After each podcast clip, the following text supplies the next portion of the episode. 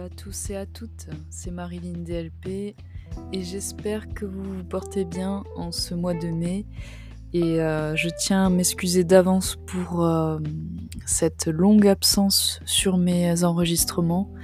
J'ai eu euh, quelques petits trucs à régler de mon côté, du coup c'est vrai que j'ai pas pris trop le temps d'enregistrer. Mais je compte bien revenir, donc là avec un épisode assez costaud, je vous préviens.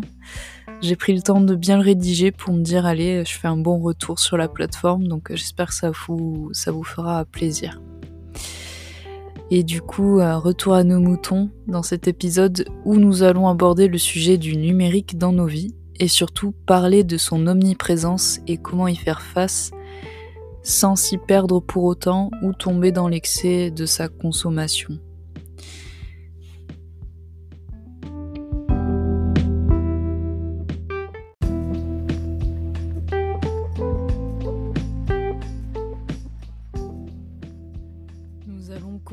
Par un petit point historique et aborder l'évolution du numérique depuis ces dernières années afin de mieux nous situer. Le terme de révolution numérique a pour origine celui de révolution industrielle, où nous remontons dans le temps du 19e siècle, où l'invention de machines performantes ont permis de meilleurs rendements, mais dans cette partie nous allons surtout nous concentrer sur la partie euh, historique qui concerne les prémices de l'informatique et tout ce qui s'en approche. C'est donc en 1834 que le mathématicien anglais Charles Babbage, associant les inventions de Pascal et de Jacquard, conçoit la machine analytique qui euh, représente le véritable ancêtre de l'ordinateur et était alimentée par l'énergie à vapeur. Si on remonte une centaine d'années plus tard, en 1946, à l'université de Pennsylvanie, ENIAC devient le tout premier ordinateur mondial. Donc là, vous voyez, on a un écart de, 100 ans et une sacrée évolution, sauf que quand même le bébé pesait 30 tonnes, occupait 167 mètres carrés et utilisait des tubes à vide et consommait 150 kW pour effectuer 5000 additions par seconde. C'était son but hein, de cet ordinateur en 1946, je vous le rappelle. Nous effectuons un petit bond dans le temps, et c'est en 1961 que commencent les recherches qui aboutiront à la naissance d'Internet 20 ans plus tard. En effet, Leonard Kleinrock, étudiant au MIT, publie une théorie sur l'utilisation de la commutation de paquets pour transférer des données. En 1969, grâce à ses recherches, est conçu le projet ARPANET, Advanced Research Project Agency Network, premier réseau à transfert de paquets. La connexion s'établit entre les laboratoires de quatre grandes universités américaines pour le compte du département américain de la défense. En 1981, l'ordinateur personnel fait irruption dans les foyers américains, bien sûr. Euh, donc, premier concurrent de l'Apple II, l'IBM PC est produit à plusieurs millions d'exemplaires. En 1984, Sony sort le premier baladeur numérique deux ans après que le disque compact, donc le CD, ait été commercialisé et ait supplanté le disque vinyle. En 1985, la NES de la société japonaise Nintendo domine le marché vidéoludique. 1983 est une date historique, le protocole TCP/IP est officiellement adopté et le mot Internet fait alors son apparition. L'année 1983 est marquée par un autre événement majeur, la commercialisation du premier téléphone mobile par la firme Motorola, le Motorola Dynatac 8000. En 1990, ARPANET disparaît tandis que le World Wide Web, plus connu sous www, que vous voyez dans votre barre d'adresse, système hypertexte public, fait son apparition. Il permet de consulter avec un navigateur des pages accessibles sur des sites. Conçu par IBM en 1992 et commercialisé deux ans plus tard, le smartphone constitue l'objet qui fait le mieux voir l'ampleur des changements ayant cours à l'ère du numérique. tenant dans la main et pouvant être utilisé presque n'importe où, il concentre toutes sortes de fonctions téléphone, appareil photo, ordinateur, poste de radio, etc. Comme quoi nos, smartphones pardon, ne sont pas si récents que cela en réalité. Et je n'ai pas besoin de vous rappeler que c'est à partir des années 2000 qu'Internet s'est réellement démocratisé dans tous les foyers, ainsi que les ordinateurs personnels et les téléphones portables, encore plus à partir des années 2010.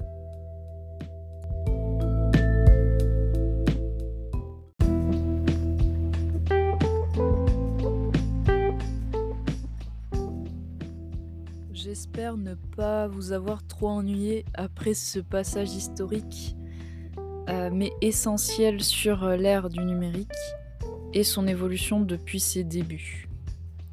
Je trouve important de savoir d'où l'on vient après cette montée fulgurante à partir des années 2010 du numérique dans nos vies, et encore plus depuis peu concernant les années 2020 et tout ce que nous vivons depuis deux ans avec la période pandémique qui a poussé l'utilisation des nouvelles technologies et des réseaux sociaux dans une toute autre dimension. Après l'effet de surprise et de satisfaction que procurent les nouvelles technologies au quotidien au fur et à mesure des années qui passent, nous pouvons ne plus ressentir la même extasie qu'il y a quelques années plus tôt à ce sujet, mais nous pouvons nous poser certaines questions. Des débats et des polémiques ont eu lieu au sujet des réseaux sociaux et de leur emprise sur les choix d'une personne concernant sa consommation quotidienne de contenu ou d'achat physique. Il en va de même à propos de nos recherches sur Internet sur le plus connu des moteurs, Google, et nos données personnelles qui nous sont collectées par le biais des fameux cookies au travers des sites que nous consultons. Certes, nous payons un abonnement mensuel aujourd'hui pour accéder à Internet, mais nous payons également de notre vie privée, nos goûts personnels et notre vie pro dans les recherches que nous effectuons, dans les publications que nous partageons et dans les photos sur lesquelles nous apparaissons. Tout cela semble anodin sans connaissance sur le sujet en question, alors qu'en réalité ça ne l'est pas du tout.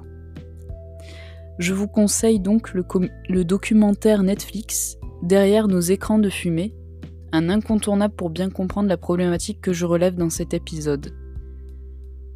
On y découvre les dessous des GAFAM, principalement, donc les GAFAM qui sont autres que Google, Apple, Facebook, Amazon et Microsoft, et comment leur fonctionnement provoque des addictions, comment votre vie privée est utilisée et comment cela impacte la démocratie des pays et nous découvrons cela au travers des témoignages de spécialistes, de militants ou encore d'anciens employés de ces géants de la technologie. Après avoir visionné ce documentaire, je vous conseille ensuite, toujours sur Netflix, The Great Hack, l'affaire Cambridge Analytica. Ce dernier met en lumière le sombre univers de l'exploitation des données informatiques à travers de passionnants récits des différents protagonistes impliqués dans le scandale Cambridge Analytica Facebook, plus précisément durant les élections américaines de janvier 2017 où Donald Trump fut élu président. Je vous conseille même dès à présent de mettre en pause cet épisode et de revenir après les avoir vus. Vous verrez, vous ne serez pas déçus et vous comprendrez mieux ce que je souhaite mettre en lumière en fait.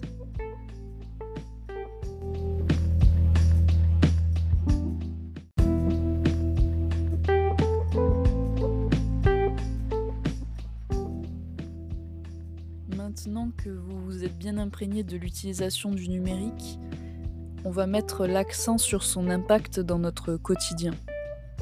Lorsqu'on possède un environnement technologique, peu importe le support que nous utilisons, hein, que ce soit téléphone, télévision, ordinateur, tablette, le but de l'objet est le même, rester le plus longtemps possible à l'utiliser. Le maître mot serait consommation. L'objet sur lequel nous pouvons établir une rapide constatation est le smartphone. Vous vous retrouvez assommé de notifications utiles et inutiles tout au long de la journée.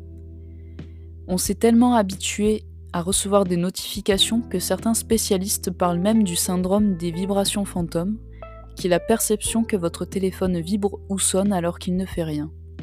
C'est à ce moment-là qu'on mesure l'ampleur de l'addiction du fait que cela touche le cerveau et influe sur nos perceptions et même nos humeurs. Nous devenons anxieux dans l'attente d'un mail important ou d'une réponse à notre message à propos d'une personne qui nous tient à cœur. Dans l'autre sens, nous devenons heureux en fonction des messages que nous recevons, des likes que nous obtenons sur nos photos ou nos publications, et pourtant ce dernier motif n'est finalement qu'illusion. Les créateurs des applications connues telles que Google et Facebook, et les autres que vous utilisez, appliquent la même recette de fonctionnement en utilisant la psychologie du système de récompense. Pour vous décrire cela, je vais vous citer un passage d'un article écrit sur le site ledevoir.com qui décrit avec exactitude le fonctionnement de ce système. Pour créer un besoin, les concepteurs d'applications misent sur une recette en quatre étapes. Un déclencheur attire notre attention comme l'apparition d'une notification sur Facebook. Une opportunité d'action se présente ensuite à nous. Faire dérouler la liste des alertes par opportunité d'action par exemple, pardon. Puis, il faut une pincée d'incertitude.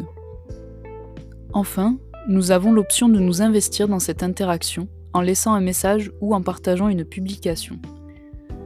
Quand une chose agréable se cache derrière la pastille de notification, une décharge de dopamine est libérée dans notre cerveau. Ce neurotransmetteur provoque un sentiment de plaisir.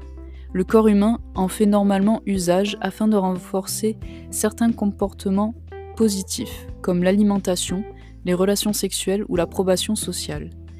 Fin de la citation. Cette description que j'ai récupérée dans cet article résume bien les effets et le fonctionnement des réseaux sociaux dans notre cerveau et comment les créateurs de ces derniers s'en servent.